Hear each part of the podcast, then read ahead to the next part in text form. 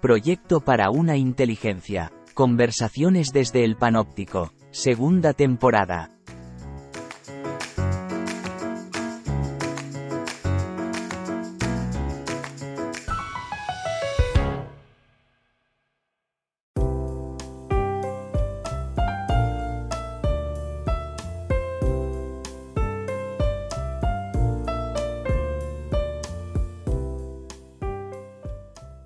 Buenos días, José Antonio. En el podcast anterior prometiste hablar de las buenas soluciones. Volvemos a la misma cuestión desde el comienzo de estos microargumentos. ¿Cómo sé lo que es verdad? ¿Cómo sé lo que es bueno? ¿Cómo sé lo que es una buena solución? En efecto, la función principal de la inteligencia es resolver los problemas que la vida, el entorno cultural o la sociedad nos plantean. Los problemas aparecen cuando algo cierra el paso a nuestros deseos o a nuestros proyectos. Eso es lo que significaba el griego proballo, una piedra que ha caído en el camino y nos impide pasar. O sea, que una solución es lo que nos permite seguir nuestro camino. En cierto modo sí, pero mm, una persona que tiene, por ejemplo, el problema de querer hacerse con la casa del vecino, puede resolverlo matándole y quedándose con ella. Hombre, me parece una solución muy mala. A eso voy. Por eso debemos hablar de buenas y malas soluciones. Eh, bueno, ya puestos también de problemas legítimos o ilegítimos. Hitler quiso buscar la solución final a un problema ilegítimo, aniquilar a los judíos. Pues estamos donde estábamos al principio. ¿Cómo distingo las buenas soluciones? ¿Cómo las puedo separar de las malas? Antes de empezar la faena, debemos hacer como se hacía antes en las novelas por entregas o ahora en las series un resumen de lo publicado. Vivimos un periodo de escepticismo suave en que el tema de la verdad ha pasado de moda. Se sustituye el conocimiento por la opinión. Se piensa que saber usar algo es suficiente y que no vale la pena esforzarse en comprenderlo. Y se afirma que cada identidad tiene su propia verdad que resulta incomprensible para quienes están fuera del grupo.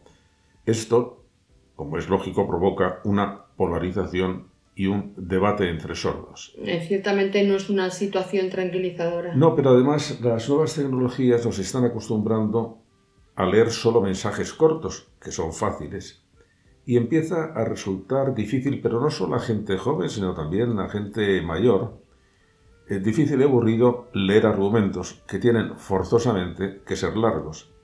Y esto lleva a un debilitamiento del pensamiento crítico, que es nuestra gran defensa, y por lo tanto nos deja en una situación de vulnerabilidad. Nos estamos acostumbrando a juicios sumarísimos. Exactamente. Por, eso me parece tan perspicaz una viñeta de, de New York que cuento con frecuencia, en que un juez, desde lo alto de su estrado, dice al jurado, para acelerar el procedimiento, vamos a prescindir de las pruebas y pasar directamente a la sentencia. Pues eso es lo que estamos haciendo en muchas ocasiones. ¿Y hay alguna solución? Como te he dicho, la función de la inteligencia es resolver problemas, pero para ello debemos fortalecer las herramientas que tiene a su disposición. De eso se va a encargar, espero, la vacuna contra la estupidez en la que, como sabes, llevo mucho tiempo trabajando. ¿Cómo van esos trabajos, José pues, Antonio? Pues progresan adecuadamente. En otros microargumentos he hablado de la forma de detectar e identificar los agentes patógenos, los antígenos. Uno de ellos es el error, o la superstición, o el fanatismo. De detectarlos se encargaban los sistemas de verificación. Eso es lo que hace la ciencia, pero hay otros asuntos más complicados. ¿Qué pensar, por ejemplo, de las creencias religiosas? ¿Se pueden someter a criterios de verificación? O para ir a algo más sencillo, ¿cómo podemos distinguir lo bueno de lo malo, lo justo de lo injusto? Mm, vamos a empezar por esta última eh, pregunta. ¿Cómo sabemos que algo es justo? Bueno, hay una idea simplista que piensa que un mundo justo es algo que ya está bien definido y que se trata de irse acercando a él comparando cada uno de nuestros pasos con ese modelo ideal que tenemos y que nos sirve como criterio de verificación. Parece una buena propuesta, pero ¿no te gusta? Pues no, porque es una abstracción. En eso todo el mundo está de acuerdo. Vamos a un mundo justo. El problema empieza cuando intentamos dar un contenido concreto. Eh, ocurre con esta idea de justicia algo parecido a lo que ocurre con la de felicidad. Todos la queremos, todos la perseguimos, pero sin saber exactamente lo que buscamos. La verdad es que resulta raro pensar que estamos buscando algo que no sabemos lo que es. Sí, suena raro, pero, pero es lo que sucede en todas las actividades creadoras. Un artista cuando empieza no sabe exactamente lo que quiere conseguir. Por ejemplo, un novelista. Cuando comienza a escribirlo, no sabe con certeza de qué va su novela. Eh, Graham Greene, cuando empezó a, a escribir El tercer hombre, cuenta que solo tenía la imagen de un americano que llega a la estación de tren de una Viena destruida por la guerra con una novela del oeste bajo el brazo. Eso era todo. Sí, que no es mucho. No, no es, no es mucho. Eh, bueno, García Márquez comenzó El otoño del patriarca solo con la idea de hacer una novela sobre los dictadores iberoamericanos. Pero poco a poco el objetivo se va precisando. Pues eh, aplica eso a la justicia. La primera experiencia que tenemos suele ser de lo injusto. Es como cuando un niño dice, no hay derecho. Bueno, ha visto que algo le ha parecido hiriente, ofensivo, eh, siente que le han maltratado o mentido, robado, humillado y quiere salir de esa situación. Queremos salir de esa situación. Entonces pedimos justicia. Claro, y es ahí donde empieza el problema. Claro, en efecto. Eh, los seres humanos somos conflictivos, por lo que siempre van a aparecer enfrentamientos, choques de deseos o de intereses. Pues bien, vamos a llamar justicia a la mejor solución de esos problemas. No un modelo ideal lejano, sino una cosa mucho más cercana, poco a poco. A partir de la experiencia, iremos comprobando cuáles son las mejores soluciones. Se trata de un proceso de justificación. Que es una palabra parecida a verificación. Claro, claro. La verificación nos permite saber la consistencia de nuestras opiniones y la justificación nos permite evaluar la justicia de nuestros actos. Vale, ¿y eso cómo se hace? Pues, en primer lugar, atendiendo a la experiencia de la humanidad. ¿Te he hablado alguna vez de Jacques Maritain? Creo que no. Pues fue una personalidad muy interesante, un filósofo católico, tomista, que participó en las reuniones preparatorias de la Declaración de Derechos Humanos de 1948. Le extrañó, casi le escandalizó, que los participantes se pusieran de acuerdo con facilidad en cuáles eran los derechos fundamentales, pero con una condición, que no intentaran justificarlos. Explícame eso. Bueno, pues porque unos lo justificarían apelando a Dios, otro a los derechos naturales, otros a la razón, otros a la costumbre, y no fueron capaces de ponerse de acuerdo. Te voy a poner como ejemplo las tres grandes declaraciones de derechos humanos. La primera, incluida en la Declaración de Independencia de Estados Unidos, apela al Creador como origen de esos derechos imprescriptibles Pocos años después, la Declaración de 1789 habla solo de que se hace en presencia del Ser Supremo.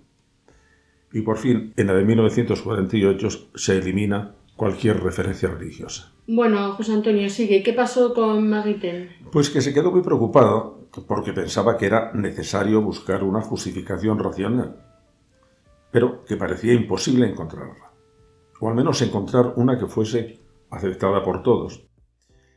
Se debió quedar dando vueltas al asunto porque pocos años después tuvo que dar el discurso inaugural del Congreso Mundial de la UNESCO. Y entonces habló de que había una racionalidad práctica que iba encontrando soluciones sin tener necesidad de hacer previamente una teoría. Y esa es la justificación que te interesa. En efecto. Por eso estudio la historia como una gran experiencia de la humanidad, como nuestro banco de pruebas, de la que hay que aprender. Mira, cortijo, en todo tiempo y lugar los humanos nos hemos enfrentado con los mismos problemas, pero los hemos resuelto de distinta manera. De manera que tenemos ahí un repertorio de soluciones y podemos evaluarlas asistiendo contemplando o estudiando sus resultados. ¿Y nos puedes poner un ejemplo? Mm, Por ejemplo, la propiedad. Probablemente nuestros antepasados, cazadores recolectores, que eran nómadas y no podían llevar casi nada consigo, no tenían un concepto de propiedad. El tema apareció cuando adoptaron un modo de vida sedentario, agrícola, y comenzaron a tener excedentes, es decir, algo que no consumían sobre la marcha y que podían guardar. Eh, ¿Qué pasaba con estos bienes? Pues que estaban expuestos a que alguien más fuerte se los robase. Durante milenios, el robo, no el trabajo, era el modo más sencillo y en algunos casos el más honroso de aumentar las propiedades. Fíjate que en el plano internacional se consideró legal que una nación colonizara a otra si tenía fuerza para hacerlo hasta el siglo XIX. Un paso decisivo en la historia para resolver este problema fue la creación de la idea de derecho, que es una, es una de las grandes invenciones de la humanidad. En este caso, el derecho de propiedad. Aunque mi vecino sea más fuerte, no me puede quitar lo mío. Claro, ¿por qué? Porque la sociedad reconoce mi derecho a tenerlo y eso supone que va a proteger mi derecho. Es decir, es la sociedad la que está permitiendo que yo haga con la ayuda del derecho cosa que con solo la ayuda de mis fuerzas no podría conseguir. Esa parece una buena solución. Sí, pero también aparecieron problemas. El derecho a la propiedad era absoluto. El propietario podía hacer con sus bienes lo que quisiera. Y entonces las desigualdades comenzaron a ser demasiado hirientes y se buscó otra solución. Eliminar la propiedad. En efecto, el comunismo pensó que la eliminación de la propiedad liberaría al ser humano de la injusticia. ¿Y, qué sucedió después? Pues que cuando la solución se puso en práctica, por ejemplo en la URSS, no funcionó. Se eliminaron las libertades individuales porque solo la propiedad permite enfrentarse al poder. Si el poder me está dando todo, digamos, a cuentagotas, si dependo de él por completo, nunca podré enfrentarme a él. Pero se eliminó también el afán emprendedor y el deseo de prosperar, el aliciente de esforzarse para dejar algo a los hijos.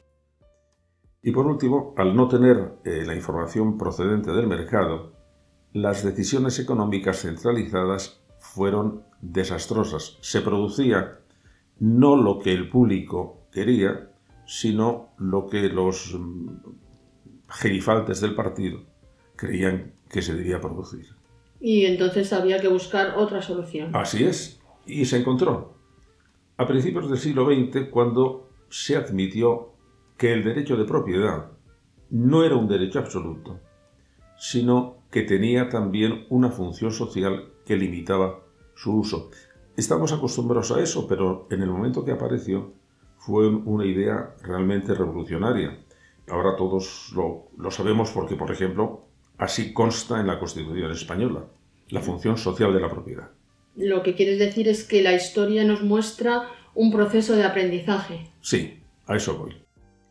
Y es a lo que se refería también Jacques Maritain. El primer criterio para evaluar una solución a los problemas sociales deriva del conocimiento y de la comparación de las distintas soluciones que se han dado a lo largo de la historia. Pues Antonio, ¿y esa es bastante justificación de un comportamiento? No, pero afortunadamente tenemos otros criterios de evaluación de los que hablaremos en el próximo podcast. Pues entonces tendremos que quedar otra vez dentro de 15 días. Dentro de 15 días. Muchas gracias, José Antonio. Hasta entonces. Y a pensar.